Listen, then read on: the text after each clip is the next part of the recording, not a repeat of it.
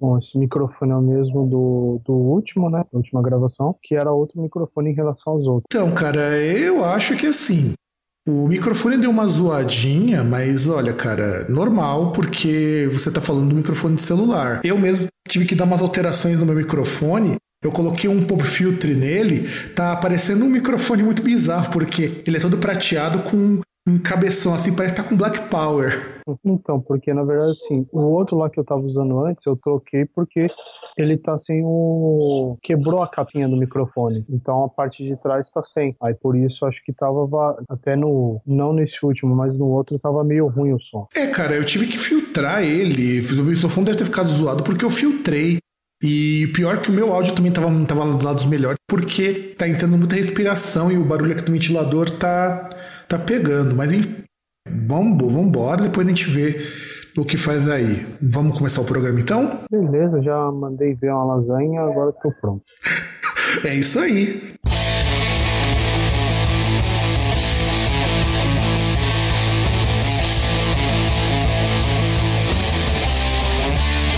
Agora você está ouvindo Groundcast.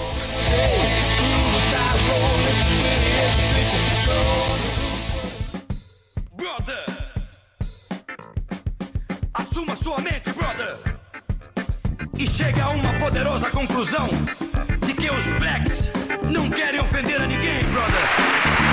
O que nós queremos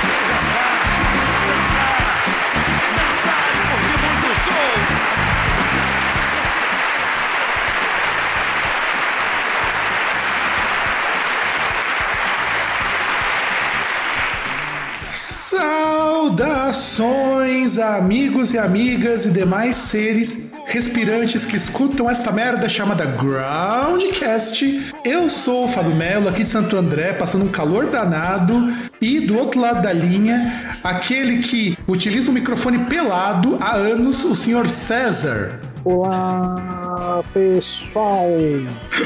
Cara, olha, tá melhorando, tá melhorando. Não, tem uma Otávio mesquitizada aí na abertura. Melhor que gourmetizada. Cara, acho que não, hein? Então, cara, você viu que saiu o disco novo do Megadeth? Cara, eu ia comentar outra coisa que, assim, eu só não vou. Eu não ia esquecer mais detalhes porque eu não cheguei a ouvir, mas eu vi que saiu o novo do Megadeth, não consegui ouvir, e vi que saiu o novo do. Agora importante do Mega Drive. Ah, sim, isso eu vi. Que é um Mega que ao menos é mais interessante. Cara, eu escutei o novo do Megadeth, fiz a resenha no Groundcast, inclusive, e eu só posso dizer que eu achei uma merda. É, eu cheguei a ver, eu só não consegui ouvir ainda. Não conseguiu ou não quis ouvir? Eu não consegui, porque eu fui ouvir os discos daquela Mirkur. Hum, hum, tá, que nós vamos comentar mais pra frente. Isso, então eu ouvi os dois discos dela. Então deixa esse comentário para depois, porque o assunto de hoje é preconceitos musicais ou alguma coisa do tipo. E também saíram quatro novas músicas do Black Sabbath. Essa eu sei que, vocês não, que você não escutou mesmo. Isso eu não escutei. Na verdade, eu ia comentar, porque eu, eu vi que na dois programas atrás a notícia falando que eles iam lançar um novo disco, né? Só que na verdade, novo disco, qual que é a pegadinha, né? São quatro músicas novas e algumas músicas que eles tocaram em show, algumas músicas ao vivo. Então, é, eu vi, inclusive, eu acho que foi naquele site, o Tenho Mais Amigos Que Discos, que eu vi alguma coisa assim. E tipo, alguém compartilhou na minha timeline, lá no meu feeds, as quatro músicas que eles gravaram, que vão estar no novo. E caralho, meu, essas músicas novas estão boas pra caramba pelo que parece, as músicas eram sobras do 13, não eram? Então, eu não sei. O que parece que o que foi falado lá que são músicas que vão estar no último, vai estar no The End. Então, mas o último, assim, na verdade, vai ser uma espécie de coletânea, porque não vai ser um disco novo de inédito. Vai ser um disco com músicas da última turnê do 13 ao vivo e essas quatro músicas novas. Então, essas quatro músicas que, se forem mesmo as músicas do 13, e o que eu não duvido pelo tempo que ela que demoraria para produzir, cara, tão melhores que o disco todo do 13. Então, e como é que faz isso aí? Os caras fazem o bagulho, pegam o melhor e jogam fora? Eu também não é entendi. lógica eu mim. também não entendi essa, cara. Porque assim, as músicas soam com Black Sabbath antigo, só que sem aquelas frescuras do 13 sem querer fazer um plágio deles mesmos, né? Exato, cara. Tá aquele. É... Sabe aquele heavy metal estilo o, o Sabla Saba e o Master of Reality, principalmente o Master of Reality. Ah, mas é meio diferente, porque os dois em si são bastante diferentes. Então, mas pensa os dois juntos. É mais ou menos assim que sou, são essas quatro músicas. Cacete, tipo um proto stoner com, com teclados. Então, só, só não tem essas coisas. Ele é mais simples, nesse sentido ele é um pouco mais simples. Mas é mais ou menos assim mesmo, é quase, é quase um stoner, cara. Hum, é, então puxa mais pro Master of Reality. Sim, sim. É, então, sim, é mais pro Master of Reality, que é a fase que eu mais gosto, inclusive. Só que tem um pouquinho aqueles vocais mais agudos, aquelas guitarras que hora tá- entram um pouquinho mais limpas, outra hora tem aquela sujeira desgraçada do, de ruído. E assim, eu gostei, eu particularmente gostei. Se são ter- do 13, o 13 tinha que ter sido composto com essas músicas, porque elas estão melhores do que as outras. Bom, então agora que a gente já falou isso, Vegeta, dá uma empinadinha aí na bunda e tal, dá aquela viradinha gostosa pra gente mandar bala na notícia.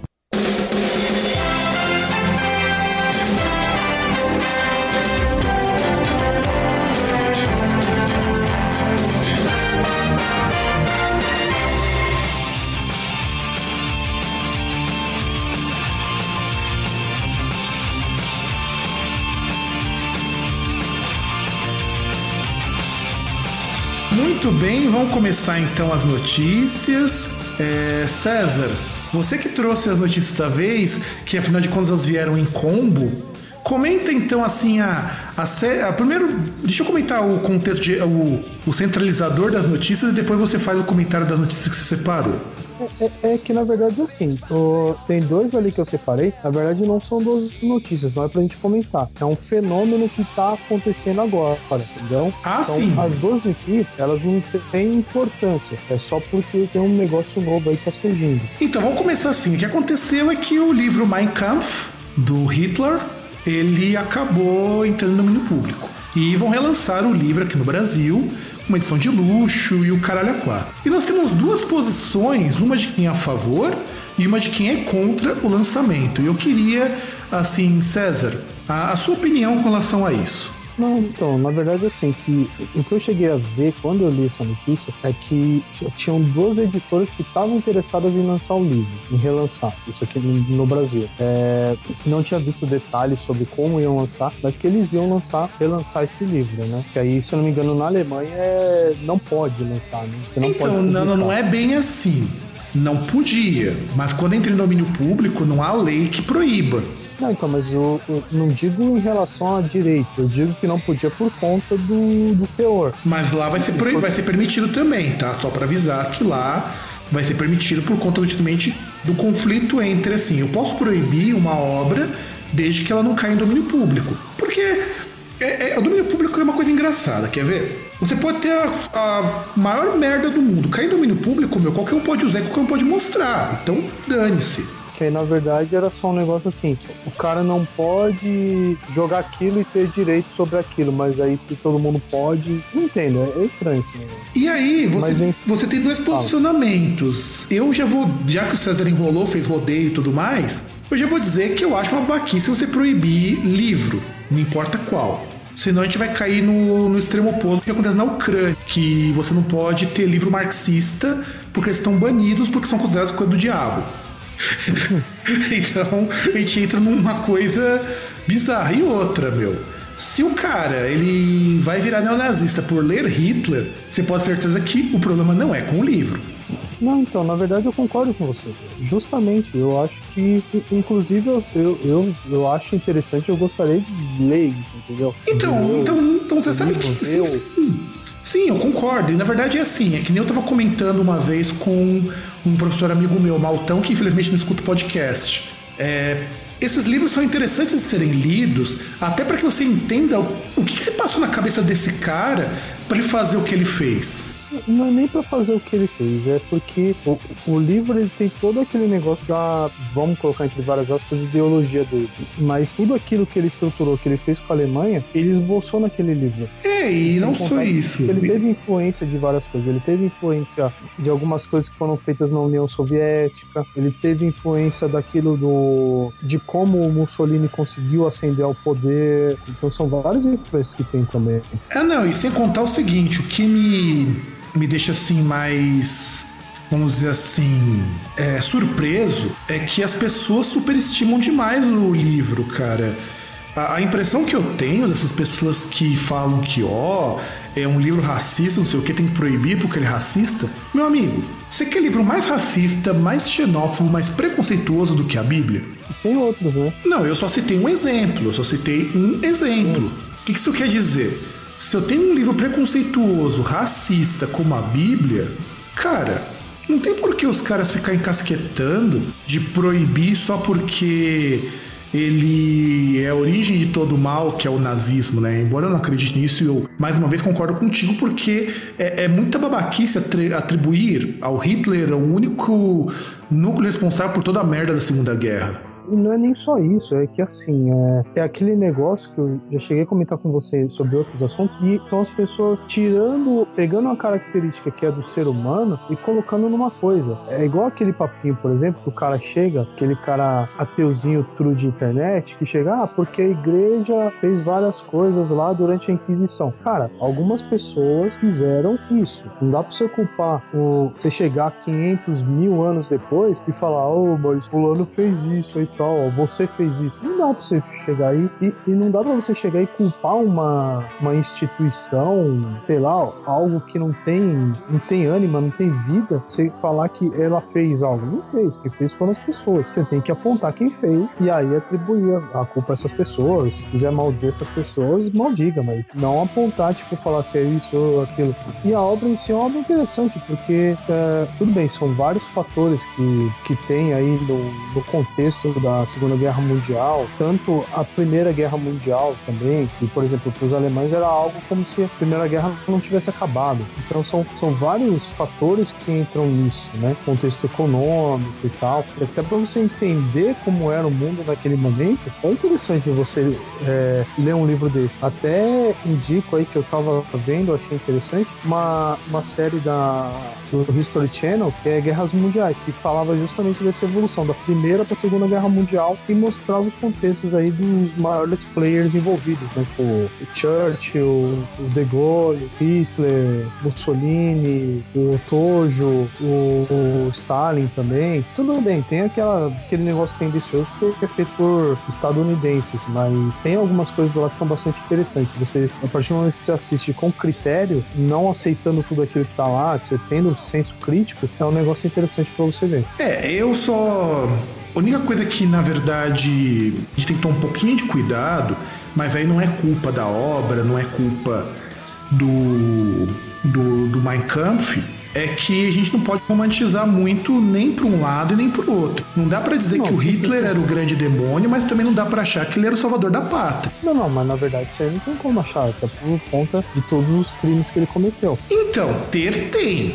Você sabe que, inclusive, é o que a gente entra na, na notícia de fato que é o terceiro link que o César também muito, muito sabiamente ajudou para a gente fazer uma ligação aí, que é você cair na problematização que nem aconteceu no Oscar, que o pessoal estava querendo promover o boicote ao Oscar por conta do racismo de só ter indicados brancos. É, e sei lá, né? Se o cara não se sente. Assim, temos que lembrar que assim, isso aí foi puxado por artistas negros. Primeiro Spike Lee, aí depois o Tyrese Gibson lá que fez o Velozes e Curiosos a partir do segundo. Aí depois o, a, Jada Pinkett Smith, a esposa do Will Smith, falou que não ia. Aí depois o Will Smith viu lá, pô, deve ter tomado uma comida aí, na, a chamada na chincha em casa, e aí também falou que não vai.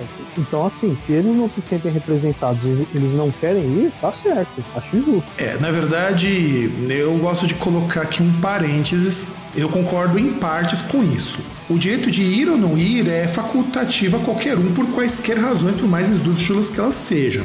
Aliás, você pode. Ponto você vai chegar, mas manda bala. Você pode ir até por razão nenhuma. Agora, você exigir representatividade do Oscar, cara, o Oscar tá cagando e andando pra esses artistas negros. Essa é a bem é, da verdade. E olha que a, a, presidente da, da organização lá que faz o Oscar, ela é negra. Pois é, mas a academia em si tá cagando pro, pro, pra quem vai e quem não vai. Na verdade, o Oscar em si, ele é uma premiação que é para leigo. E, e, na verdade é aí que, é aí que os artistas têm que tomar um pouco de cuidado. Se você quer ser um cineasta consagrado por fazer filmes, obras de arte, você não vai dar a mínima pro Oscar. Se você é o cara que quer ganhar dinheiro com seu fazer dele um produto cultural, o Oscar é super importante. Você estar ali é super importante para tua imagem. Então quer dizer, você dá um tremendo tiro no pé por uma coisa que é, é aí que, que entra o meu problema, o, a parte em que eu não concordo. Que diferença faz se eles não. Efetivamente, alguém vai se comover? Alguém vai exigir que tenham mais negros e por conta disso, forçar a ter uma cota para negro em Oscar, não vai ter o menor sentido isso. É, eu acho que não deveria ter. Entende? É esse o ponto que eu quero chegar. Errado. Eles têm todo o direito de não ir, de protestar contra isso, que eu acho justíssimo, mas o exigir ser representado é é, é, é, que nem assim, cara. É dizer que ah, eu não vou no show do Judas Priest porque o que tá tem um guitarrista negro. Então, mas, por exemplo, eu acho que uma coisa que é meio contrassenso nisso é que assim, tá, eles estão reclamando que eles não são representados. Mas uma das maiores injustiças que tem no Oscar é que, uh, se você for pegar, filme que concorre lá em, sei lá, tanto prêmio técnico como prêmio de atuação, coisas do tipo, são filmes é, anglo-saxônicos, são filmes ingleses ou filmes dos Estados Unidos. Filme de qualquer outro país, ele concorre como melhor filme estrangeiro e ponto. Exato, até porque na verdade o Oscar não é uma premiação democrática. O foco deles é produções mais americanas, porque mesmo com os britânicos, eu até li uma reportagem que estava questionando esse questão do preconceito, porque você não tem filmes britânicos em grandes categorias. Na maioria das vezes é categoria técnica também. E olhe lá. Não, então, é, é, é que aquele negócio é, é, uma. Até como você falou, questão de produto. É, é um negócio feito para blockbuster. E, e, assim, a partir do momento que no cinema inglês você não vai ter muitos blockbusters, você vai ter uma, uma produção tão prolífica como você tem nos Estados Unidos, realmente, assim, para você ter filmes nos grandes prêmios, vão ser só os blockbusters, como é com os filmes dos Estados Unidos. Você não vê nenhum filme artístico é, concorrendo a melhor, melhor ator, melhor diretor. Exato, exato, exato. E você não vai ver um Lars von Trier, por exemplo, lá você não vai ver um. Olha, olha, talvez até veja. Ah, cara, mas não é o foco eu dele. Estranho, eu achei estranho, até porque, tipo, Ninfomaníaca não apareceu no Oscar quando foi lançado, porque foi um hype gigantesco. Mas aí, o hype não representa o Oscar, não é? É, tá certo que foi um filme com lucro até que grande, pro, considerando que é o Las von. Basicamente foi um blockbuster, pelo menos da história dele, foi um blockbuster. Mas não por ser um filme blockbuster, é pelo hype. Então, então entenda que eu não estranho pela, até por causa do teor. O Oscar não vai premiar filmes com temática de sexo. Tem umas restrições lá que eles colocam. Sim, é um prêmio bastante conservador. É, exato, ele é bastante conservador. Ele não é que nem o Leão de Cannes, ele não é que nem a Palma de Ouro. Eles não são filmes que se avalia o lado produção, o lado artístico, o lado. Não, se avalia se o cara faz um filme que a academia de lá considera relevante culturalmente do ponto de vista comercial e acabou. Então é essa a questão. Por isso que eu acho assim, o boicote por si só ele é ineficaz. Eu, eu acho isso, ele é ineficaz. Se você não quer por assistir por suas razões, faça. Você não vai mudar nada no mundo fazendo isso. Mas faça, porque é um direito teu. É. É, que eu pensei que você ia falar do ponto que é o seguinte, por exemplo, o Tyrese Gibson lá, que é o, o cara que participou do Velozes e Furiosos, ele achou ruim porque assim, você viu quem vai ser o apresentador do Oscar? Quem? Chris Rock. Porra, de novo? É, então, e aí ele tava falando que o Chris Rock não deveria apresentar, já ah. que estão organizando um boicote aí os artistas negros. Ah, meu, ah, não, não, não, não, meu, não. É, eu nem sabia disso e, olha, eu acho que é uma baquice uma babaquice. Então, porque assim, o, o, cara chegar e ele achar e ele até manifestar isso publicamente, falar, olha, eu não vou porque eu acho que é errado e tal, até acho certo. Porque assim, em tese, o cara ele vende um, um, posicionamento que ele tem, alguma coisa de consciência que a gente, que a gente reclama que geralmente muitos artistas não têm, que eles são meio alienados, tipo, em posições assim, coisas mais polêmicas, geralmente artistas assim grandes, eles não fazem nada, eles simplesmente tá lá, faz cara de paisagem, pula para a próxima pergunta, eles não se posicionam. Então, assim, o cara chegar e ter uma posição, beleza. Agora, o cara querer falar que o outro deveria, aí já acho errado. Porque eu acho que justamente o, o Chris Rock estando lá, ele pode tirar muito sarro e criticar muito, até por conta de ser humorista, essa questão de,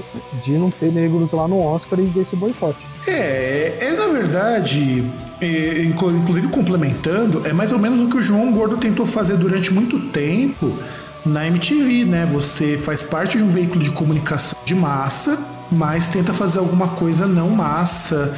E na verdade a gente sabe que isso foi, acabou sendo uma puta de uma hipocrisia, porque precisava ganhar uns trocos e depois ele mesmo assumiu isso. Mas é uma ideia, é uma coisa que funciona. Eu só vejo assim: uma coisa é você não querer ir e você manifestar. A despeito de eu achar que essa manifestação não leva a lugar nenhum, tá? Eu acho que ela não leva a lugar nenhum, mas foda-se. Então, o que eu acho é relevante para quem faz. O que eu acho, isso eu vou deixar bem claro, o que eu acho relevante para quem faz. Ele só passa a ser relevante quando você quer que os outros passem igual a você, naquele pensamentozinho coletivo de bosta que você começa a colocar nos outros. Isso é ruim.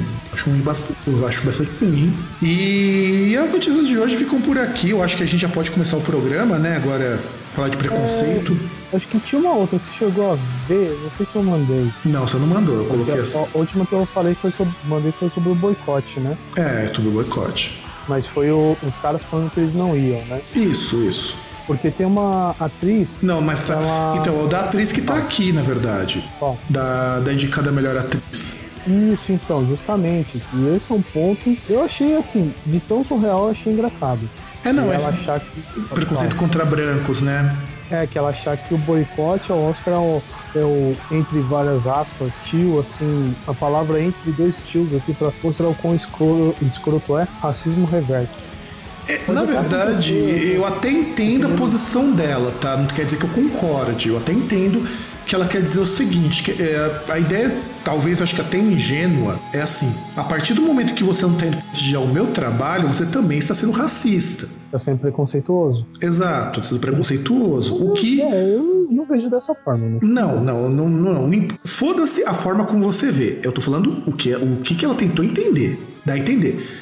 Não é isso que acontece. A gente sabe que na prática não é bem isso. Eu, Não, até porque eu acho que, como não é uma mocinha, uma senhora que já deve ter os seus 65 anos, seria algo muito ingênuo ela pensar algo desse tipo. Ah, cara, não duvide é das pessoas. Não duvide das Ela chega pessoas. Oh, ninguém vai ver. Você não vai ver o meu filme só porque não tem negro no Oscar, então você é racista. Não, Tipo, então. É mentalidade de criança de 10 anos. Não, foi o que eu falei. Eu entendo o que ela tem, o, qual a base do argumento. Não quer dizer que eu concorde. Não, tô, tô falando na questão dela. Então, ela provavelmente. algo nesse sentido, ela tem probleminhas aí. De, de Porque existe aquela coisa, eu ainda me dou ao luxo de ter um pouco de generosidade interpretativa com, é, com qualquer coisa que eu leia, porque eu não vi o teor da declaração dela com o intuito de ser ofensivo. Então, eu acho que ou é um problema dela ter se expressado muito mal, ou ter tido Não, uma péssima.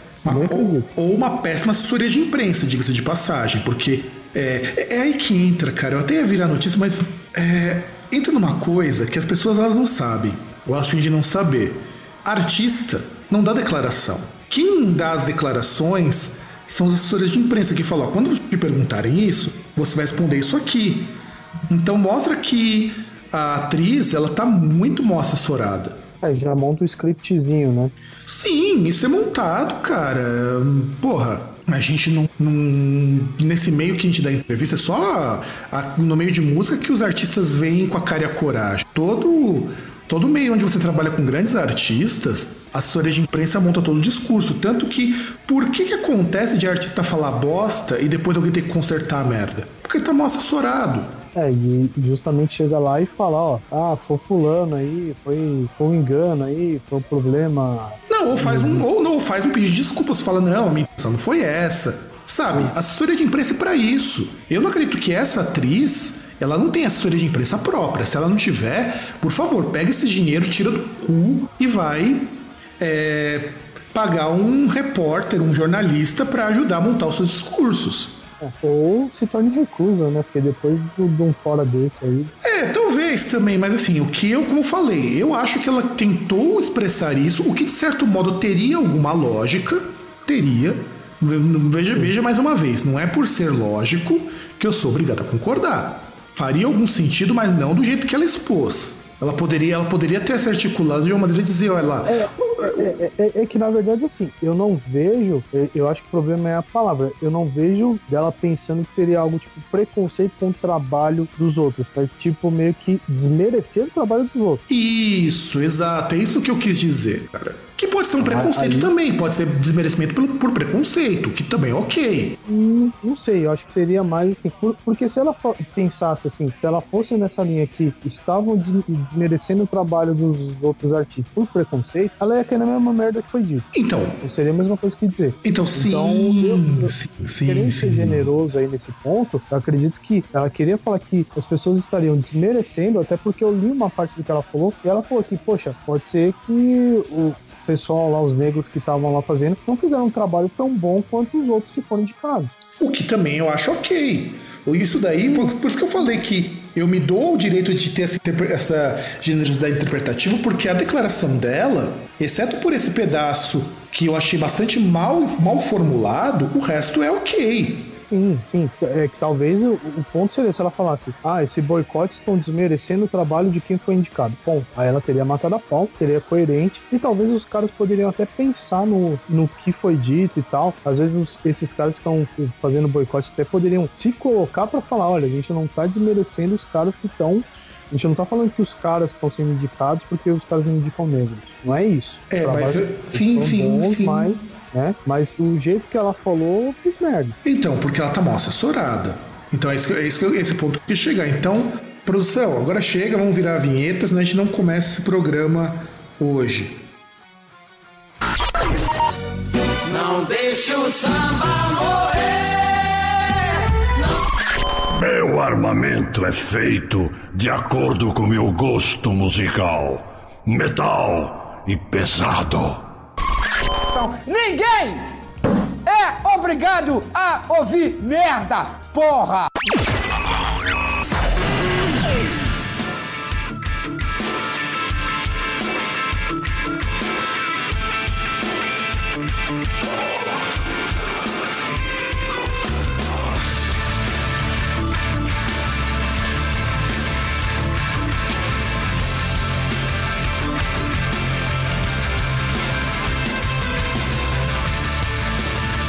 Muito bem, vamos começar então a pauta de hoje, já combinando com as notícias, preconceitos musicais. Rapaz, esse assunto vai ser polêmico. Então, se você é o cara que vive falando que punk não é cultura, que vive desmerecendo as pessoas pelo seu gosto pessoal, esse programa não é pra você.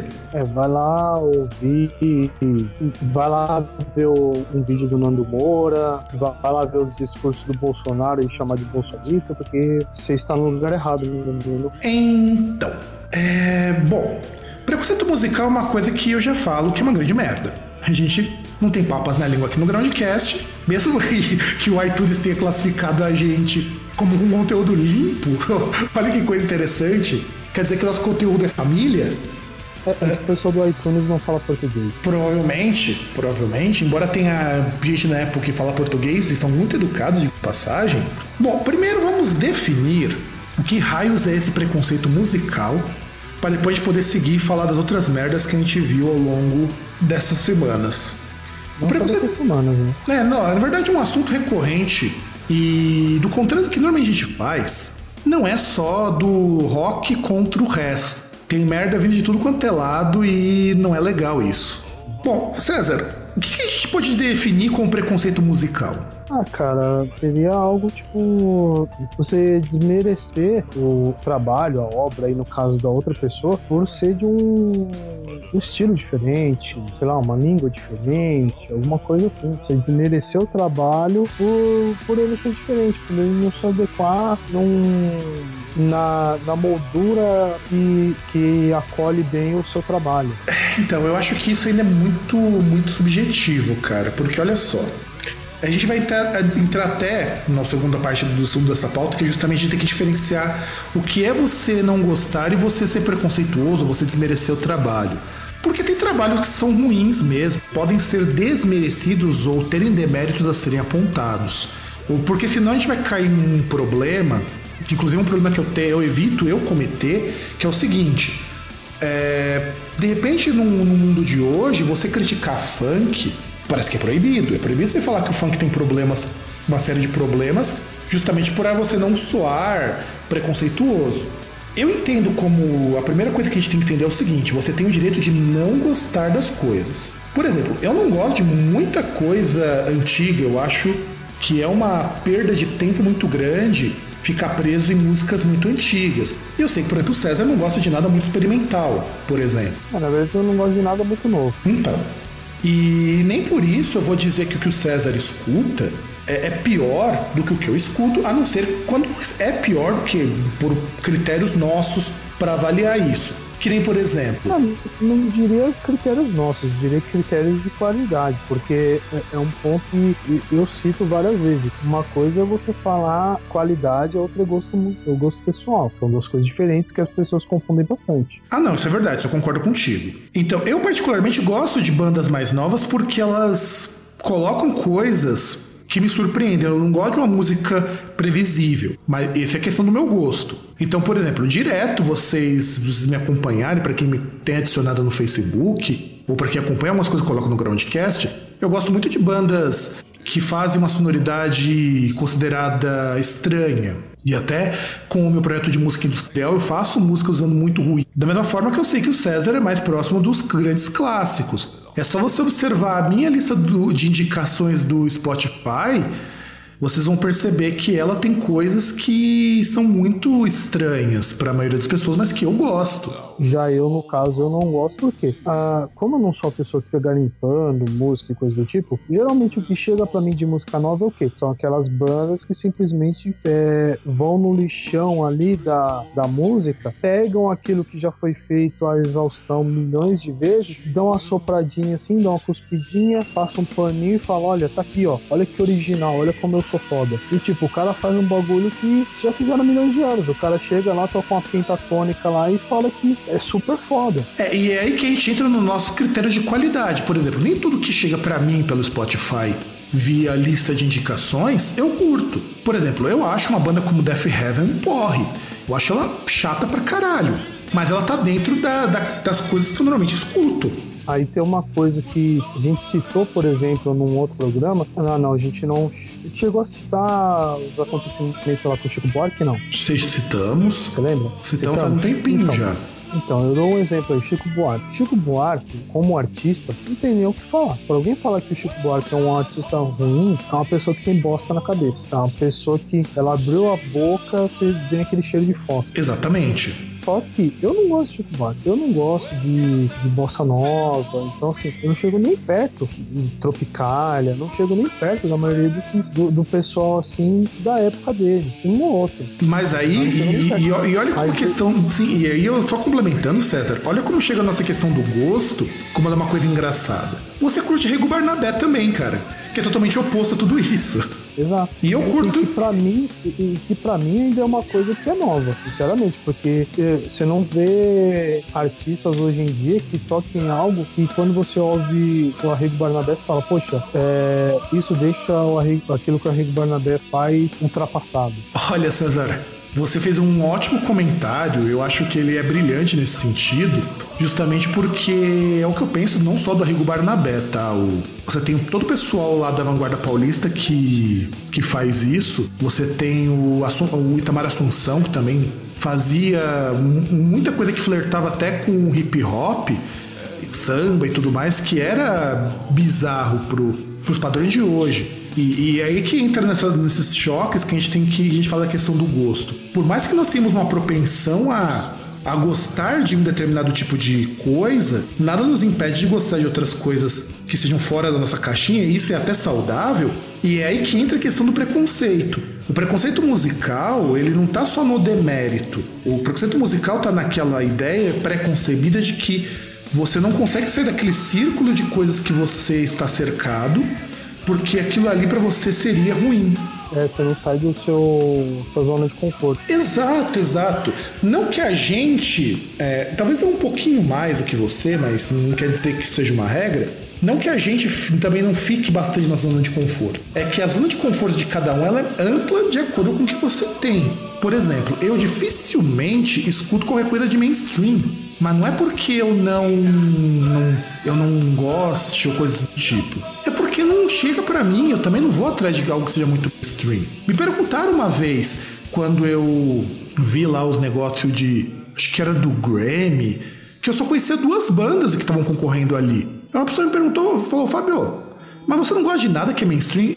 Olha, eu acho que só Iron Maiden. É, e pra mim é justamente o contrário. Essa parte de mainstream até chega, mesmo eu não gostando, mesmo não procurando. Chega por questão de contato com as pessoas e tal. Sim, É. sim. De você, às vezes, sei lá, algo que você assiste na TV, aí vem aquela música, aí você fala, porra, mas o que, que é isso, né? Aí você descobre o que, que é. Então, acaba chegando. E você Então, vai, às vezes, você sim. ouve até. Você chega até no ponto que você fala, poxa, eu vou ouvir o que, que é isso aí, né? Pra você ter uma Mesmo ideia, cara. lá- Pra você ter uma eu não achando ideia. lá muito bom. Pra você ter uma ideia, eu levei seis meses pra escutar uma música do Wesley Safadão. Cara, até agora eu não ouvi nenhuma inteira. Não, eu nunca escutei nada dele antes. E eu só escutei porque eu vi um- uma zoeira do não salvo com ele. Então, eu só vejo os memes dele. Então, por isso que quando a gente fala do- da questão do, do preconceito, não é só a questão do demérito. Por exemplo, você não vai dizer que um Wesley Safadão é bom. Não é, cara. O trabalho dele é ruim. Mas nada impede a pessoa gostar. Exato, exato. E também, e aí que entra o problema do preconceito musical. O eu não gostar ou aquilo ser ruim não me dá o direito de menosprezar ou de escarnecer quem gosta. Ou o artista que produz. Por exemplo, sem querer cortar aí, eu não vou chegar e vou xingar aí os meus parentes, meus primos, porque eles tinham o costume de me chamar pra ir no. convidar a família assim pra se reunir no, no fim de ano e tal. Por alguns motivos aí, alguns problemas, é, tinha perdido esse costume, mas eles tentaram retomar. Não vou reclamar deles, porque na hora que eu vou lá, que eles chamam a gente pra ir lá tal, fazer churrasco, eles colocam o DVD do calcinha preta pra tocar. Exato, eu também não vou ser o cara super chatão que vou chegar pros meus alunos falando: olha, vocês são uns bosta porque o que vocês curtem é música de gente retardada. Não que não seja, mas vocês não são bosta por conta disso. Né? E, e o pior é quando as pessoas confundem, igual você vai lembrar desse disso que eu vou citar, que aconteceu na, naquele site lá que a gente cita em alguns momentos, que hou- houve uma grande celeuma porque a gente criticava ah, o trabalho da Lady Gaga. E aí uma pessoa, não vou, é, um X pessoa, X pessoa, né, que causava, ela ficava com o cu doído porque a gente criticava, porque a gente falava, principalmente eu falava muito que aquilo que a Lady Gaga fazia não era lá muito diferente do que já tinha sido, feito pela Madonna, Michael Jackson e outros artistas que vieram antes. O que é ok. Eu- É aí que entra a questão do preconceito musical 2. A pessoa tem que entender que o primeiro que o preconceito musical ele tem dois, dois aspectos. A pessoa não consegue pegar nada fora da sua caixinha e ao mesmo tempo ela não consegue receber críticas daquilo que está dentro da caixinha dela. É, é, é o problema que é aquele negócio de da pressão mais filha da puta que existe, que é crítica construtiva. Pois é, eu também não gosto dessa expressão porque ela não faz o menor sentido. Não, então, porque assim, é, na verdade, o problema em si não tá na crítica. O problema tá em como a pessoa recebe isso. Porque assim, se é uma pessoa mimada que você não, não pode ser contrariado, que ela já começa a berrar, qualquer coisa que você fala que não for aquilo que ela quer ouvir, ela vai reclamar. Sim, sim, sim, sim, sim, concordo. E, e adiciono também. É o mesmo tipo de problema quando você pega essa molecada que quer ser super roqueirona do mal.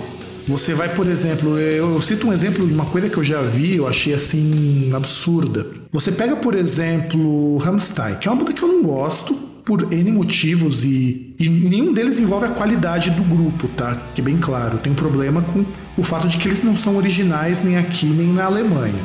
E eu descobri pelo meu irmão que na Alemanha o pessoal não gosta muito dele, porque eles são um funk da Alemanha. Ma- mostra Rammstein pra qualquer um desses moleque roqueirão do mal. Só de ouvir um- uma batida eletrônica, os caras vão achar que é uma merda porque tem batida eletrônica. É, se bem que eu acho que hoje em dia você acha mais cara que paga muito pau pra Rammstein do que o contrário. Mas então, mas não é por conta de ser uma banda boa, é o hype. Mas eu tô falando assim um exemplo que ainda persiste até hoje. Então, Não, eu, acho que é mais porque o pessoal acha que é metal, entendeu? é, na verdade é metal, só que não é metal É, metal. Até, porque, a- até porque eles puxam, puxaram mais a parte de metal do que a parte de industrial, né? É, mas, mas a minha crítica com relação a eles é justamente essa. A minha maior crítica que de industrial não tem porra nenhuma. É, uma, é um metal com um tecno bem vagabundo de fundo. Mas ok, quem gosta, Batidão. que é o batidão. Até que no primeiro disco tinha uma cara mais industrial, pra bem da verdade. Mas, mas só o primeiro também. Até pela capa, né? É, né? Pela capa, pelo fato de que os caras eram chupa-bola do Laibá. Você pega o Opus Dei do Laibá, um disco resume a carreira inteirinha do Rammstein, cara. E detalhe. Eu acho legalzinho o Rammstein, eu acho engraçado. Não, é- mas o que o Rammstein ganha de grana, o destaque dele não é pela música, é a imagem, o que eu também acho ok. Então é aí que entra o ponto. Você pode não gostar de algo, mas o seu preconceito ele surge a partir do momento que você se recusa a ouvir algo e já sai taxando sem conhecer. Aí você tem o já citado caso do Anu Moura, que não vamos entrar em muita discussão, porque vai que ele começa a colar aqui na página ou xingar muito o podcast nos vídeos dele. Eu não tô afim de dar ibope pra esse cara. Ah, tudo bem que a gente poderia xingar ele também, né? Mas, enfim. E aí entra esse ponto. Então nós já definimos, pelo menos parcialmente, que o preconceito musical surge em dois aspectos. Quando você desmerece algo baseado em coisas que não são reais, porque você se recusa a ouvir, a analisar. Porque, por que que entra esse ponto? Eu só posso desmerecer o trabalho de alguém se eu conhecer ele. E, na verdade eu não digo nem desmerecer, porque assim, eu acho que criticar não é desmerecer. É, eu também acho. Criticar, criticar é você analisar racionalmente, é você analisar é, despido de, de gosto, de coisa do tipo. É você tentar friamente e ver aquilo lá, você ver o que está sendo apresentado para você e emitir um, um julgamento. Isso, isso, isso. Isso eu acho que resume bem a primeira parte da questão. E a segunda, que é a seguinte. O preconceito ele é tão grande ao ponto de que qualquer coisa que você fale da sua caixinha é visto com maus olhos por você e pela galinha do mal. Então acho que é isso que a gente pode minimamente definir como preconceito musical. Eu, pelo menos, sou partidário dessa ideia. Que a gente já pode então partir para comentarmos alguns casos de preconceito musical que eu acho que são importantes. Então, produção, sei que tu que tu gostas, então rola a vinheta que a gente poder é, começar a falar de casos e coisas bastante deploráveis com relação a isso. Não deixa o samba morrer. Meu armamento é feito de acordo com meu gosto musical: metal e pesado.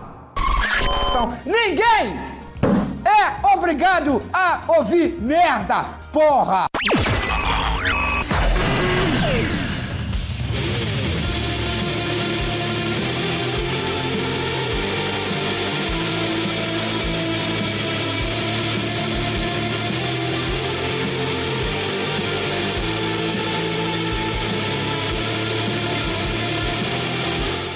Maravilhoso mundo da internet e seus casos de preconceito. Vamos Olha, citar aqui alguns casos. Diga. Essa vinhetinha do, do Huawei de Petrópolis aí, ele me lembrou um, ca, um caos rápido de preconceito. Posso citar? Pode, pode. Eu ia falar de outra, eu ia começar com outro, mas manda bala. Então, da nossa conhecida aí, pelo menos para quem é de São Paulo, talvez de Brasília, nossa, entre aspas, amada Kiss FM, que ela tem uma campanha, assim, bem sui generis, que ela diz que é, tipo, contra a música de merda. Que diz que para cada música de merda, eles plantam uma árvore, um bagulho assim. Só que eu não entendo que eles falam de música de merda, mas eles tocam música tão bosta quanto as músicas que eles chamam de música de merda. Cara, é só como um jovem, então isso já já começamos bem isso daí. Cara, eles tocam coisa pior que Bon Jovi, na boa. É, eu O parei de Bon escutar. Jovi é muito bom comparado com o que eles tocam. Não, porque assim, eu até vejo mérito, por exemplo, o Rich Sambora é um grande guitarrista e tal. Tipo, a gente, por mais que não goste, tem alguns méritos ainda, apesar de ser uma música extremamente comercial. Mas eles tocam música pior do que Bon Jovi. Ah, não, isso é verdade, isso é verdade. Mas bem, aí eles falam que as outras coisas são pra música de merda. E pras músicas de merda que eles tocam? E aí, como é que eles fazem? Pois é, pois é. Bom, já que nós falamos no começo do programa, vamos falar do primeiro caso, que inclusive o César não conhecia, que é o da Mirkur. É, deixa eu comentar bem rapidamente, porque quem falou pra mim inicialmente de como que isso aconteceu foi o meu irmão. Depois eu vi lá no site da Vice um, um texto que eu fiquei bastante assustado, inclusive com o teor do texto. E a história é a seguinte: se você não conhece a Mirkur, ela é uma dinamarquesa que mora nos Estados Unidos, gosta de metal pra caralho, gosta de Alcest pra caralho, e decidiu fazer uma banda de black metal, bem entre aspas, tá? Bem entre aspas, que segue uma linha meio ah, do Alcest antigo, uma linha meio. Atmosférico? é, mais atmosférico, um pouco de shoegaze. É, você tem também uma linha meio Uber. Inclusive tem até um vídeo que compara uma, umas músicas são muito parecidas, as linhas de bateria de guitarra são muito parecidas com a do Uber. Eu acho que rola um plágio bonito ali, mas não é essa a questão. Porque aí é um problema com a lei, ela vai ter que se resolver depois. O problema é o seguinte: um canal do YouTube, esse eu não te passei, eu precisava ter te passado, César, pegou e começou a tirar sarro porque a moça fez um vídeo mostrando o que ela gosta de vestir, o que ela faz, sabe? É, bem vídeo de menininha mesmo. Fez vídeo bem misógino. Não, não, não, não. Eu tô falando do vídeo dela, não, o que os caras fizeram. Ela fez um vídeo bem de menininha, o que para mim é uma grande futilidade, mas é, podemos repetir, posso repetir as coisas palavras, eu dou um grande dane-se pra isso.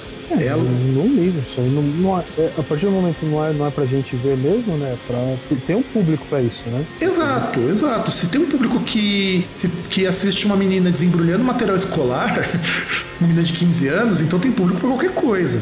Ah, mas é aquele negócio, cara. Tem público que assiste cara de 30 anos desembrulhando o jogo e coisas do tipo. Exato, exato. Então. Então, é desembrulhando o celular, coisas do tipo. Não, não, não, não, não, não, vamos, vamos ser hipster, César. Não é desembrulhando, é unboxing. Repete, repete comigo, César. Porque, porque, tem que, porque tem que ser da linguagem desses leite com pera. Não é desembrulhando, é unboxing.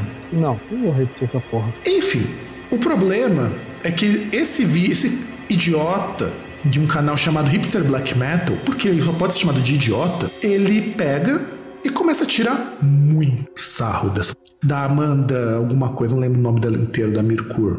Porque ela sozinha que faz a banda. Entre outras coisas, é, vou te falar o nível da, da crítica. Da, lógico que o som dela dá pra, dá pra criticar por N coisas que não vem ao caso agora. Gente vai falar um pouco depois. Mas assim, fala, reclamava porque era uma mina que, até pela origem europeia, ela não tem peito nem bunda, pô. O que, que, tem a ver com a música, né? Não, exato. O que tem a ver com ela ser do black metal? Porque a crítica era pra dizer que qualquer um tá entrando no black metal. O que eu acho uma crítica de merda, mas ok. E aí, isso foi postado, é agora que entra o plot twist. Por um cara de uma banda chamada Draconian, que era uma banda de Doom, que falava que ela era muito comercial, que e porque a moça parece que ela é modelo, a, a mina do Mercúrio. Porque ela tem que pagar as contas. É, Black, isso também. Black Metal não paga conta. Ponto. E, e, talvez por isso mesmo que o biotipo dela é desse jeito aí. Também é, né? É o, é o biotipo de modelo. Você não tem. Você não tem muito corpo porque você pode vestir qualquer coisa. Então, o princípio é, de modelagem. O intuito da, da mina é ser um cabide. Exato. Quanto mais magra, mais fácil de vestir. E esse é o biotipo dela. Não é forçado, ela é mais magra, mais esguia, mas enfim. E aí, ela é modelo, porque é como ela paga as contas e é um trabalho como qualquer outro. E esse cara do Dracônia, ele reclamou disso. Só que esse filho da puta, ele pega a banda dele, que era de um dunzão arrastado, transforma numa banda de melodic death metal para vender disco. Não, mas você percebe que geralmente as pessoas que vão ter vão ser preconceituosas é aquele lance, são pessoas que têm problema. Não, eu acho que tem muitos problemas, cara. E e aí tudo bem, essa é a primeira parte como que eu vi essa coisa da Mirko. Passados, acho que uns 10 dias, mais ou menos, surge a matéria da Vice mostrando que alguns idiotas, não vou chamar de filhos da puta porque nem elas merecem ter filhos desse tipo, estavam xingando, ameaçando de morte porque ela não era true o bastante. Putz, e pior que isso aí você me lembrou, tem uma outra artista, uma japonesa, lá, acho que ela tocava violino numa banda, um bagulho assim, que ela reclamava a mesma coisa. Inclusive ela tem um Instagram que ela, ela posta as mensagens dos caras. Tira o print e coloca no Instagram dela. Cara, se você achar, me passa para colocar na descrição, porque isso é importante para o que nós estamos discutindo hoje. Embora eu seja contra esse tipo de prática, quando é com imbecil, imbecil declarado, sou a favor. Não, eu não acho, não. Acho que se fosse comigo, eu colocava na cara também. Se a pessoa achasse ruim, viesse falar no tete a tete, foda-se. Hum, eu acho que, meu, idiotas tem que sentar a porrada mesmo. E aí, é... a Vice publicou uma notícia enorme que vai estar aqui na descrição do post, mostrando realmente como que esses fãs de black metal e a, que, a, que a própria Mercur mesmo sabe que não é nem a maioria, e eu posso dizer que a maioria tá cagando e andando para isso, mas alguns foram ameaçá-la de morte. Gente, que, em que mundo que a gente vive que você ameaça de morte uma pessoa porque ela toca metal, tem um público que não é você, tem uma postura musical que não é para você, que tá ali no lugar dela sem fazer mal a ninguém, trabalha como modelo, é uma moça bonita até, eu acho a, a, Amanda do Mercúrio uma moça bonita. Isso é uma ameaça de morte porque ela tem tudo isso daí que não te afeta em nada. É, porque, ah, porque pegou meu sonzinho e ela toca o meu sonzinho, não pode. Tem que ser a pessoa da patotinha. Porque ela não- o- Achou? É a Mia Matsumiya. Vou até digitar Ela tem. Deixa eu, eu vou copiar esse link e eu mando pra vocês. Ela tem um perfil no Instagram chamado de Perv Magnet. Hum, vamos ver aqui. Oh, achei, como é? achei o link do Perv Magnet. Deixa eu ver aqui quem que é essa cidadã. Gente, tem. Rapaz. Rapaz, o negócio é, é cabuloso aqui. Vou pegar um Não, aqui. Mano, é, é uns bagulho. Não, não. Desde coisa, tipo, sexista, tá ligado? Tipo, o cara chegar. Cara, e- ela era. Cara, como que eu não conheci isso aqui? Ela era. ah, violência do Caio Dot, cara, que é uma puta de uma banda. Aliás, então, as. tre- eu nem conhecia. Cara, as três bandas. Cara, pera, pera, não, olha só. do tipo. Eu tô olhando aqui, cara, todas essas bandas que ela toca eu ouço.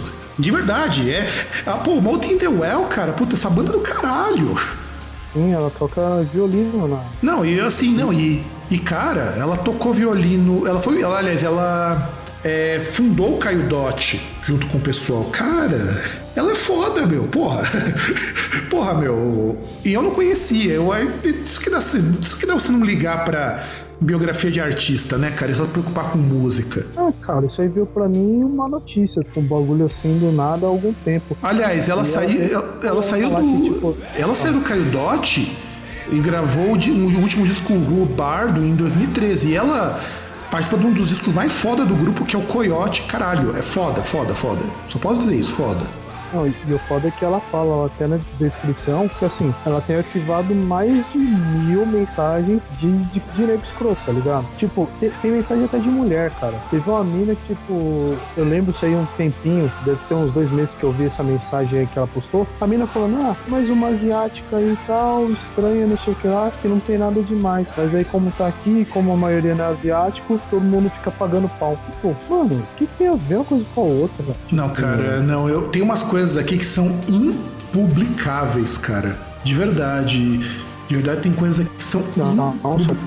Eu sei. Ah, não, tem algumas aqui que são. É o tipo de coisa que. Não, eu falo em publicável assim, a gente não, não tem como falar aqui. Eu vou ler uma só, que é uma leve, só pra vocês sentirem o teor dessa merda, que é assim.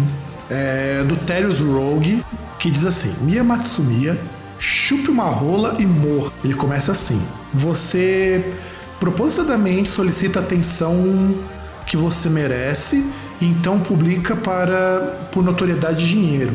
Você não é nenhum tipo de vítima. Você é inútil.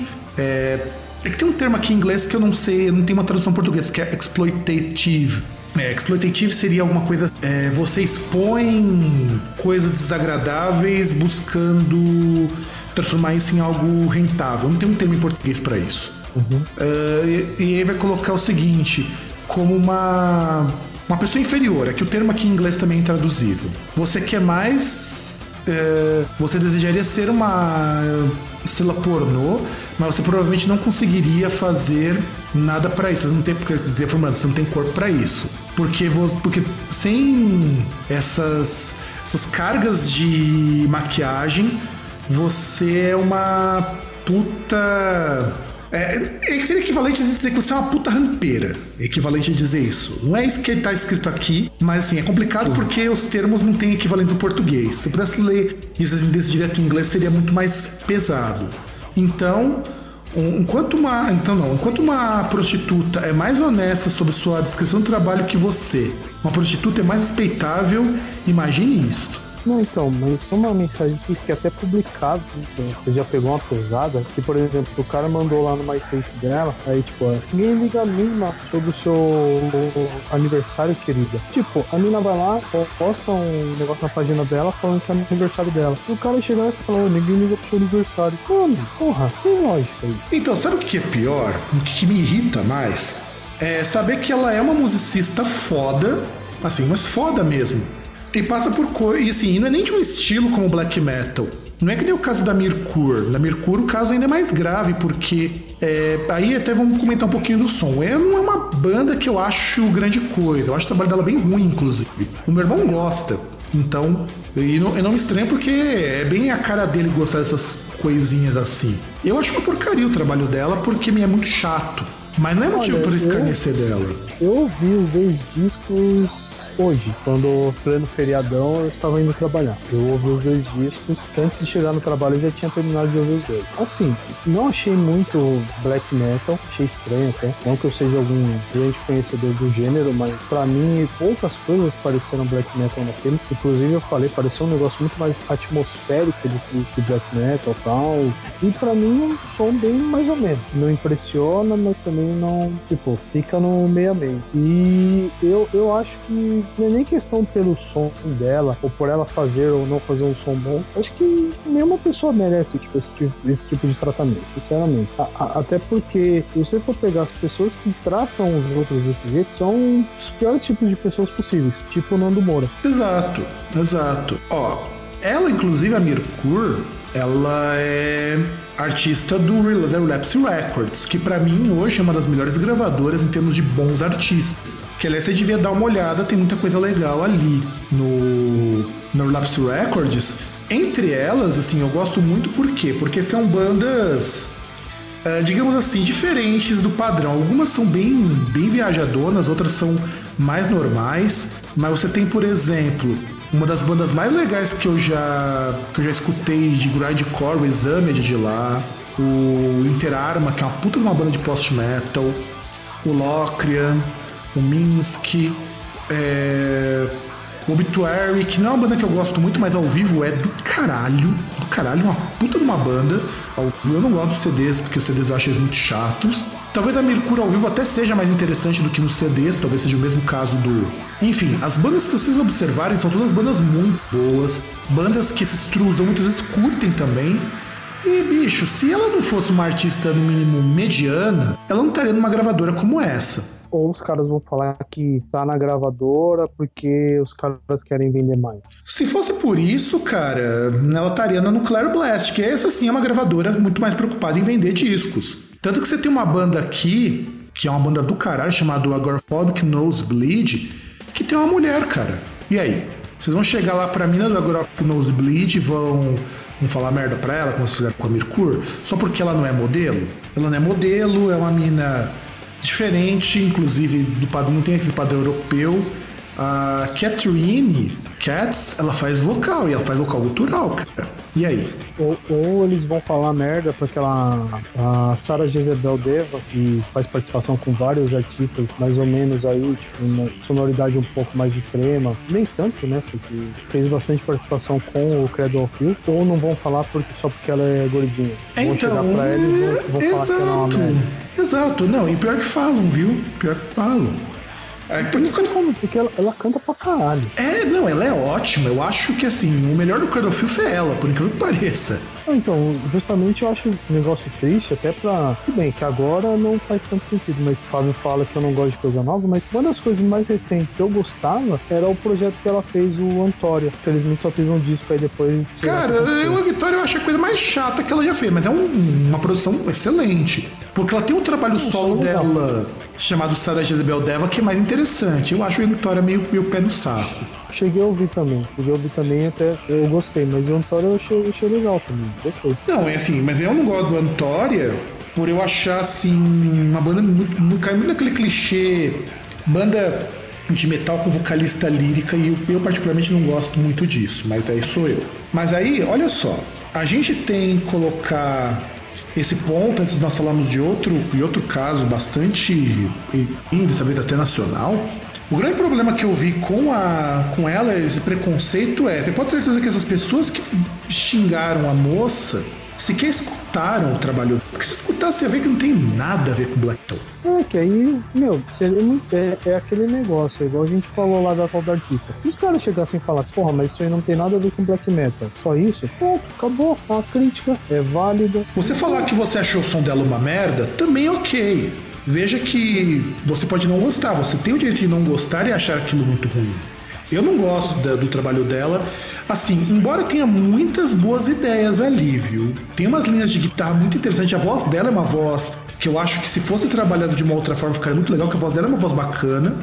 E sabe o que é o mais engraçado? Ela falando tem aquele tom de voz, cara. É, que eu achei meio estranho porque tipo, tem umas músicas que ela canta, tá fazendo as vocalizações, e tem outras que aí tem uns culturais, tá ligado? Então eu achei meio, meio desconexo o negócio. Não, seria legal se tivesse algum sentido. Eu não vejo, mas é o jeito que ela acha que. Então, não, não tem coerência isso, porque é, é, você, você usa uma música que é de um jeito e ouve outra que é totalmente diferente. Parece que tá ouvindo duas bandas diferentes. É, foi.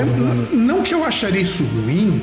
Por exemplo, você tem umas bandas tipo Faith No More, que por muito tempo foi assim também. Red Hot Chili Peppers no começo, você escutava duas músicas assim, não, não, muito mas- distantes. Mas aí, então, mas aí um- uma coisa é você tem, você tem algum motivo pra isso, tal. Outra coisa é que você vê que ah, a pessoa fez algo e você sente que ela fez, não foi, sei lá, cara. Como é que eu vou explicar? Isso é foda. Ah, n- na verdade, eu até entendo que você quer dizer o seguinte: você não sente uma organicidade nisso. É, não encaixa. Tá, não, aí tudo bem, eu liga. concordo. Porque não é porque o ser diferente até é possível. Tem muita artista que faz isso. Você pega, por exemplo, o Mike Patton, você tem trabalhos do Mike Patton, duas músicas são totalmente distantes, até na forma de composição e tudo mais. Mas eu concordo, eu sinto isso no trabalho dela também. Eu acho que ela quer colocar tudo que ela gosta, só que ela não dá uma direção pra isso. É, seria tipo. Como é que eu posso explicar? Ah, por exemplo, se você fosse fazer o seu. No seu projeto lá, você colocasse, sei lá, aquilo que você curte de Iron Maiden numa música e aquilo que você curte de Arrigo Barnabé na outra. E tipo, tudo jogado, assim, sem o mínimo de cuidado. Ah, sim, não, aí tudo bem. Aí é exatamente o que eu tô falando, não tem essa organicidade. Porque, cara, no meu trabalho de música industrial, eu já coloquei até belimbal, cara. Não, não, não, não, mas aí tá. Uma coisa é você faz um negócio e tem um sentido pra fazer. Outra coisa é como, quando você sente que o negócio é jogado, né? Ah, não, sim, jogado por jogado é uma coisa que eu também não gosto muito, não. Eu gosto de artistas que, por exemplo, soem como Iron Maiden numa música e soem como o, o Ratos de Porão em outra, mas desde que você se sinta que aquilo ali não é jogado, eu vou fazer porque eu quero fazer. Não é gratuito. É, não é gratuito. Embora que se fosse gratuito também não seria grande problema, mas eu particularmente não sou muito partidário disso. É, que basicamente é mal feito, né? Eu diria mal executado. Eu acho que mal executado é a palavra-chave pra isso. Tanto que é por isso que eu não gosto dos trabalhos dela, e no seu caso você viu que ela é mais ou menos. Embora assim, eu escutei hoje, enquanto tava voltando pra cá, esperando o busão, né? Escutei uma música da Mercur. Tinha uma. Eu falei, eu achei as ideias até legais, cara. Uma música que ela canta em dinamarquês, não vou lembrar agora qual que é o nome, que ela canta com uma voz limpa. Se ela fizesse as músicas daquele jeito, eu até, até dava pra começar a gostar um pouco da banda. Sim, porque ela, ela tem aquele negócio mais atmosférico. E a, Então, voz de- e a voz dela casa com esse atmosférico, isso que eu acho foda, cara. Ou com atmosférico, ou se fosse fazer uma coisa mais suja, a voz dela casa com isso. E só pra poder, tipo, poder finalizar esse bloco, antes da gente ir pro próximo, tem também um caso que eu acho assim, bastante curioso, que no próprio artigo lá da, da Vice, né? A gente viu que tem, um, tem uns carinha ali, trupa caralho, que resolveram reclamar da moça, alegando apropriação cultural. Uh, Por favor, Vegeta, Vegeta, por favor. É de mais de 8 mil! Mais de 8 mil? Cara, é muito. É muita bobagem. Então, a gente tem até conhecidos e, assim, eu questionei pra, pra, pra um conhecido aí nosso uma vez esse negócio de apropriação cultural e aí ele ficou meio assim, né? Porque é da área de história e tal, e ele veio se ligar essa questão de movimentos sociais, então ele falou, porra, mas existe. Eu falei, ah, tá, tudo bem, não vou questionar. Mas, cara, você sente que é aquele negócio muito pós-moderno. É o cara vago. chega e pega um termo extremo. É vago. Na verdade que é vago. Mas nós vamos comentar aí, assim, vamos pular as nossas apropriações culturais e partir para uma outra que também causou polêmica. Então, roda a transição aí, produção. Não deixe o samba morrer. Meu armamento é feito de acordo com meu gosto musical: metal e pesado. Então, ninguém é obrigado a ouvir merda, porra!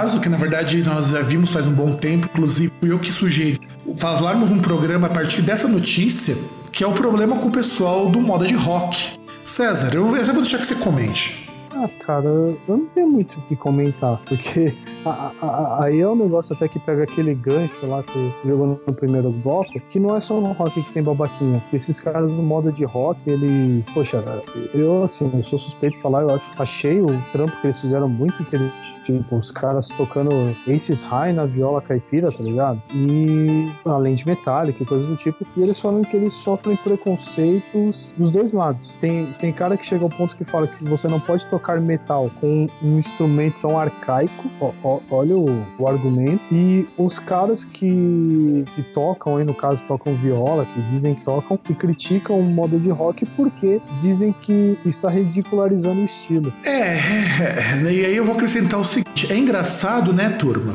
É engraçado, né, campeão, que você vai lá, você compartilha um vídeo do Steven Seagals que faz a mesma proposta, estilo blu- bluegrass, porque bluegrass é a viola caipira americana, e você acha foda, né? Só isso. É só isso. Quer dizer, quando é lá de fora, quando é são os finlandeses tocando música americana, apro- adaptando para o modo de bluegrass, que é a música típica do interior dos Estados Unidos, de algumas regiões do sul. Então tudo ok, né? Mas aí pegam dois brasileiros, adaptam para viola caipira. E assim, e não é qualquer adaptação, é uma adaptação muito bem executada. Os Não, caras os são, caras são músicos. Uma músicos for- mesmo, Os caras estudaram, não é? uma puta de uma formação. São foda, são foda. Você percebe até pela esses High, melhor dizendo, não, a Wasted Years, que nós estamos escutando aqui, ela é mais complexa na viola do que a original, cara. Porque os caras pegam aquela parte do sintetizador e transcrevem pra viola, cara. E, e- e olha que até você falou aí do Steven Seagal, isso que eles fazem também não é algo novo, porque o, tem aquele Justice Siren, que também é finlandês, ele também fazia isso. Que ele, o que ele fez primeiro foi é, covers do Hem. E sem contar que, por exemplo, você tem CDs. É, eu não lembro qual é o nome do artista, que faz versões bluegrass de, de artistas famosos. Então tem é Metallica. daquela Vitamin Records, se não me engano. Sim, que é uma gravadora que tem muitas dessas coisinhas. Você tem o String Quartet, que é, eu acho que é um dos mais famosos desses que fazem essas É, na verdade, eles adaptações. chamam um quarteto de cordas, não é o mesmo sempre, né? Eles chamam lá pra tocar artistas diversos, de Guns N' Roses a, sei lá, Slayer. Sim, sim, sim, sim. Inclusive, eu acho que foi a primeira gravadora a fazer. A primeira, o primeiro grupo, aliás, a fazer isso, que. O primeiro projeto, nem grupo, é um projeto, que é o String Quartet. Depois você tem o Metallica to Bluegrass. Você tem uma banda da França, que é o Nouvelle Vague, que faz versões bossa nova de grandes clássicos. Então, quer dizer, essa ideia não é nova. Mas obviamente é aquele negócio, aquela mentalidade, como qualquer preconceituoso, chupa a rola de gringo. É, e assim, não só essa questão, é questão de você não parar pra ver que esses artistas são igualmente complexos. Por exemplo, eu particularmente acho, tá certo, é a minha crítica ao moda de rock. Porque o que eles fazem não é bem a viola caipira, eles só trocam um instrumento, não é que nem, por exemplo, pegar o Steven Seagals que muda o andamento da música. É, é realmente uma versão bluegrass. O que os caras fazem é transformar uma música que já existe para um outro instrumento e não modifica, não transforma aquilo num estilão caipira. Mas é um jeito deles, eu acho válido, eu gosto pra caramba. E o que me incomoda é que tanto nenhum dos dois lados percebeu isso. Eles são uma banda de rock que toca com viola, que é a proposta do por exemplo. Não é uma banda de, de, moda de, de moda de viola. Não é. Você cara, é muito complexo para ser uma banda de moda de viola e você não tem ali. é, eu vou bater sempre no seguinte ponto. Você pega o que o Steven Seagals faz. é, se você verter do jeito que o Steven Seagals fez pro original, não fica a mesma coisa. O da moda de rock, não. Se você trocar o instrumento, colocar, por exemplo, um violão espanhol, que é o que o pessoal usa pra fazer flamenco, ou um violão de sete cordas, vai ficar a mesma coisa. Mas ainda assim é algo que tem o seu mérito e que ah, não, não tem a questão da crítica. Os caras implicam porque querem implicar. Não- você não sente crítica no, no- nos comentários. Não, e assim, não é nem questão de crítica. Eu acho que é o ser chato pra caralho mesmo. A bem da verdade, eu acho que é o, o carinha que ele quer ser muito, muito true, muito extremo. E sim, dos dois lados. O pessoal da viola, eles acham que é um ultraje, mas aí eu tenho que explicar por que acontece isso, tá? Não é, não é gratuito, não. Não quer dizer que isso seja bom. É que o pessoal do rock fala a mesmíssima coisa para eles. Você pega, por exemplo, o pessoal do, do, heavy metal, eles desmerecem muito o estilo caipira, porque até vem essa ideia do instrumento arcaico. Eu acho engraçado alguém falar instrumento arcaico pagando um pau quando uma banda de folk metal pega uma harpa de boca, sendo que a harpa de boca, meu amigo, é do século XI. E aí? Aliás, o cara fala de instrumento arcaico e, tipo, o cara paga pau por aquelas adaptações que o Indie Malmsteen faz de músicas do Vivaldi e tal. Pô. Não, o cara, reclama, o cara reclama de instrumento arcaico, mas paga um puta de um pau por Sepultura quando o cara coloca um berimbau quando coloca um taiko. Taiko, pô, que é instrumento mais antigo que o taiko. Eu entendo a ideia de que, ah, de repente você quer fazer música, música moderna usando instrumentos que não são para esse tipo de coisa. Mas a graça do ser músico, de um ser, ser criativo, é isso. O Apocalíptica mesmo, né? Porque a Apocalíptica era uma, banda, era uma banda que dava pra levar a sério. Os caras fizeram versões do Metallica que ficaram tão boas quanto as originais. E, e, na verdade, os caras surgiram de zoeira, porque, tipo, eram caras que estudavam, tocavam música erudita, mas os caras gostavam de metal, os caras gostavam de metálica e tal. Então, aquele negócio, é, é aquele lance, tipo assim, o cara tá lá na hora que ele tava praticando, às vezes o cara tocava um Metallica, tocava um, o Inquisition Symphony do Sepultura. Sim. Então, isso aí é legal. Não, isso daí é super válido, cara. Eu acho que quando a gente fala da questão de de não ser burro é a gente também entender que, caralhos, meu, não é desmerecendo música, é um trabalho como outro qualquer, tem seus méritos, tem falhas que podem ser apontadas. Sim, inclusive o fato de que não é versão moda de viola é uma, é uma zoeira mesmo. Na verdade, é uma banda de zoeira que de repente deu muito certo, tipo a Steven Seagulls, cara. Steven Seagulls era uma banda de zoeira. Você percebe que os caras antes não tinham nem clipe. De repente os caras lançaram uma música, o pessoal gostou e se caracterizaram como aqueles caipirão dos Estados Unidos. E tá aí.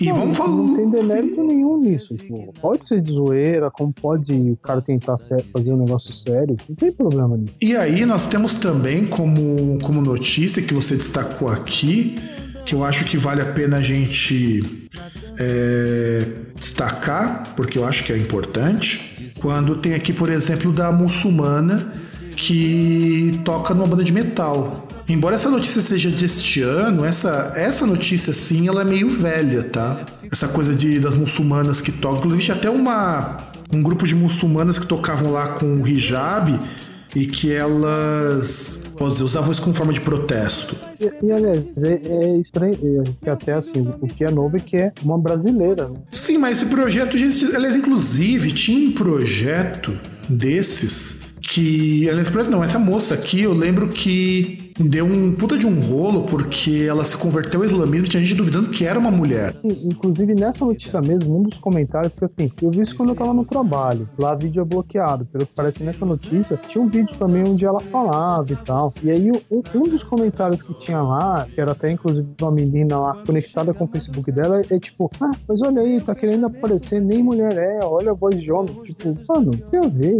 Não, se ela for trans, ponto para ela, cara, porque ser muçulmana é. e transexual é mais difícil ainda, cara. Porque adotar o na vestimenta do, dos muçulmanos, tocar metal e ainda ser trans, cara, porra, você tá aí com um desafio level Nightmare Extreme, cara. Tipo, pra, pra moçadinha SJW, você chega lá e você bate pau na mesa, né? E sabe o que é engraçado? Aí, pegando um outro lado, uma coisa que nem acabou colocando, eu devia ter colocado também. Tem uma banda de, de death metal chamada Cretino, Cretan, não sei como se pronuncia isso em inglês, que a vocalista, guitarrista, era um homem. E aí, sabe o que aconteceu quando é, mudou pra mulher, eu não lembro agora qual é o nome que ela assumiu. Ah. O pessoal achou foda pra caralho, meu, porque teve coragem lá e o pessoal respeitou pra caramba. O que. Ah, o que eu acho muito estranho, cara, porque nós estamos pegando um meio, como nós comentamos lá da Mirkur, o meio do metal extremo é meio foda, cara. E de repente você pega a Mirkur, que é uma moça que não fez nada. E você pega no caso do Cretino, um, que virou mulher. E os caras. E ela inclusive falou que era até interessante, porque ela tomava cantada depois dos shows. E ela achava engraçado isso. Pô, mas bom, você vê que, que é aquele negócio que até a Mirkur, ela chegou a falar lá, não, não lembro qual que é o nome dela, e ela sabe que não é não são todos os fãs de black metal, não são todos os fãs de metal que são retardados. Tem alguns que são retardados, e que esses que são retardados são muito barulhentos. São, são, são, são barulhentos. Nós temos também, de forma complementar, só pra gente poder correr um pouquinho, que nós já estamos bem atrás da pauta, a gente, além de ter esse problema do. Dessas que nós citamos, temos as bandas de humor, cara. Eu lembro até hoje, o pessoal execra muito coisas como Massacration porque acham que estraga o bom nome do metal. Eu vi isso de um músico de uma banda de heavy metal. O músico não é lá grande coisa, tá? Eu já aviso isso, não vou falar qual que é o nome pra não nos queimarmos. Até porque temos amigos em comum, eu tenho amigos em comum com esse cara. Mas ele chegava ao cúmulo de afirmar lá no site da Chicotada que era um desrespeito ao metal. Ah, cara, mas a partir do momento que aparece no chicotada, você já sabe que não é pra se levar a sério, que é coisa rockista. Ah, teoricamente sim, né, cara? Mas a gente sabe que o Whiplash, ele tem um problema, eu acho pra mim o maior problema de todos dele é que ele, é que ele permite isso, né? Ah, o meu maior problema com o Splash é que assim, é que é um. É basicamente um fanzine virtual, só que os caras meio que vêm assim, ou tentam mostrar como uma cara como se fosse um veículo sério de, de mídia, que não é. Não mesmo. O, o que aí faz as pessoas levarem a sério os artigos de opinião lá e muitas coisas idiotas que tem pessoas que colocam lá. Não, sem contar o seguinte, né, cara? O que eu vejo isso daí das bandas de humor é que as bandas de humor muitas vezes são bandas muito boas e que o pessoal acaba tendo puta de um preconceito porque tira um sarrinho da sua, do seu estilo favorito. Ah, cara, vai tomar meio do teu cu. Porra, você falou de banda de humor, você me lembrou de um novo, um outro lançamento aí também, cara, recente. Qual? O Manowar lançou um disco também. Eu vi, cara, eu não escutei nesse disco, eu vi no Spotify. E é uma banda que, assim, o pessoal reclama do Massacration, o pessoal certamente nunca ouviria Nenowar. Cara, eu acho que não tem que reclamar de nenhum ninguém. E que, aliás, eu, e que, aliás, eu acho o Nenowar mil vezes melhor que o Massacration, cara. Ah, mas isso aí com certeza. Não é por ser uma banda italiana, é porque as piadas são muito mais, eh, vamos dizer assim, mais metalinguísticas do que o Massacration. Sim, mas é aquele negócio que a gente até. Lembro que você chegou a comentar quando a gente falou de banda de humor, banda de paródia. E apesar disso, o Massacration ele tem a tendência a ser muito mais aceito porque ele não faz tanta piada de nicho. É, exato. No caso do Nenowar, se você não curtir metal, assim, e curtir metal no geral, você não vai entender nenhuma das piadas, cara. Nós de contas, nós temos o Number of the Beast, que só faz sentido se você conhece, se você conhece o Iron Maiden, cara. Ah, cara, mas não sei, porque assim, Iron Maiden é um negócio meio que universal, o cara vai conhecer, vezes querendo ou não. E tipo, The Number of the Beast é o, acho que é uma das mais acessíveis dele. Ah, mas você pega, por exemplo, a, a São Rhapsody. A Rhapsody, que é a versão hip hop de Emerald Sword, cara. Já é menos acessível. Bem menos. É, é, você Ah, tá. você aquela the, the Power of the Power of the Power of the Power. Of the Great Sword. É. Aquilo ali é um trecho de uma música do Rhapsody, cara. Eu não lembro qual.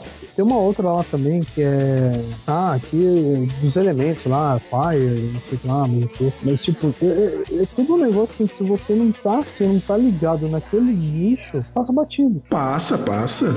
Você tem também quando eles colocam All True, porque tem que, as, que é uma brincadeira que essas bandas de viking, qualquer coisa tipo.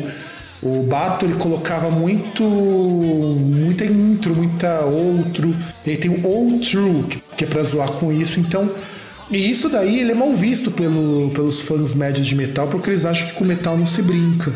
É, é tipo igual aqueles crentes que acham que com Jesus não se brinca. E aí eu, eu sempre lembro isso, sempre dou risada, porque eu lembro. É, eu não lembro quem foi o autor da imagem, mas era muito engraçado que, tipo, sempre que alguém falava que com Deus, que Jesus não se brinca, aí tem aquela imagem que é tipo Jesus sentado numa gangorra, só que ele sozinho, no outro, do outro lado não tem ninguém. É o Aí tá Carlos lá Ruas que fez, cara. É o Carlos Ruas que fez lá, o cara do Sábado Qualquer. Ele, né? Foi. É, então, você vê lá com Jesus não se brinca, cara, muito foda. Bom, César, nós já estamos aqui gravando há um bom tempo. Já avançamos no horário. Já avançamos muito no horário, num dia atípico de gravação. E você tem um recado final para os nossos ouvintes, uma mensagem assim edificante. Alguma coisa que toque os corações e mentes desses mancebos, criados a leite, ninho e suco de nectarina? Bom, eu acho que eu vou dar uma, ah, uma dica assim para os nossos ouvintes. Tá? Você que conhece de pessoal rockista, pessoal que a gente já descreveu, a gente correu bastante aí hoje e tal. É, meu, fala para ele largar dessa vida e virar um seguidor de Malafaia. Vira para ele, encarna, é, liberta aquele Ricardo Boixá que tem dentro de você e manda ele procurar uma rola. Vai fazer muito bem para ele. Eu também acho. É, eu acho que esse programa a gente termina com um saldo dizendo o seguinte. Você não é obrigado a gostar de tudo. Você, você até pode não gostar e falar porquê que você não gosta. Mas, amigo, vamos agir de uma forma um pouquinho mais racional. Eu não gosto, por exemplo, de muita coisa da MPB, inclusive da MPB que para nós é muito ruim, mas em momento algum eu vou, é, como que eu posso dizer, maltratar um fã de um, sei lá, é, uma tulipa ruiz, por pior que ela seja. Eu acho que uma tulipa ruiz é uma coisa intragável, uma coisa que não me desce. Sim, mas as fãs de Tulipa, Tulipa Ruiz tem umas gatinhas, né? Pra tratar as meninas assim, pô. Não faz sentido. Assim como, por exemplo, o pessoal que eu conheço não curtem muitas coisas que eu gosto, nem por isso eu sou é, maltratado, sou só avacalhado algumas vezes, mas depois que eu descobri que um dos, um dos conhecidos meus curte Lana Del Rey e foi zoado por todo mundo quando descobriram isso, eu já me senti vingado. né? Até porque a gente não maltrata fã de Lady Gaga por ser fã de Lady Gaga. É, a não ser que ele dê motivos pra isso. Então, A gente não maltrata. É, esse que é o pior. Até naquele caos lá que eu citei, a gente não maltratou. Deveria. Exato. Deveria, claro.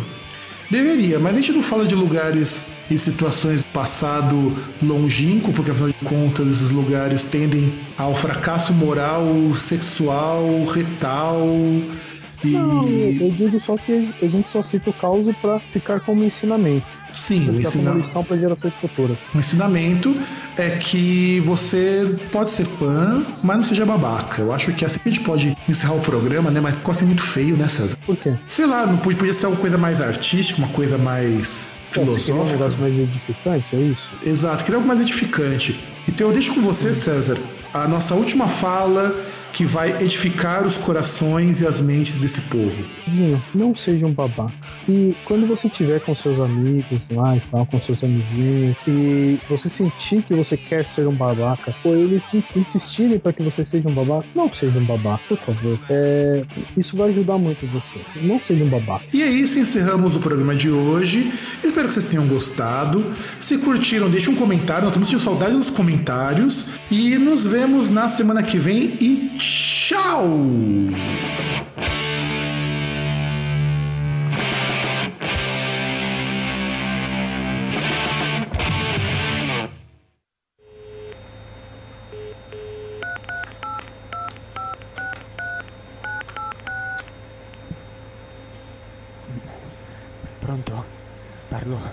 Con le super lesbiche tettone arrapate super troione. Sì.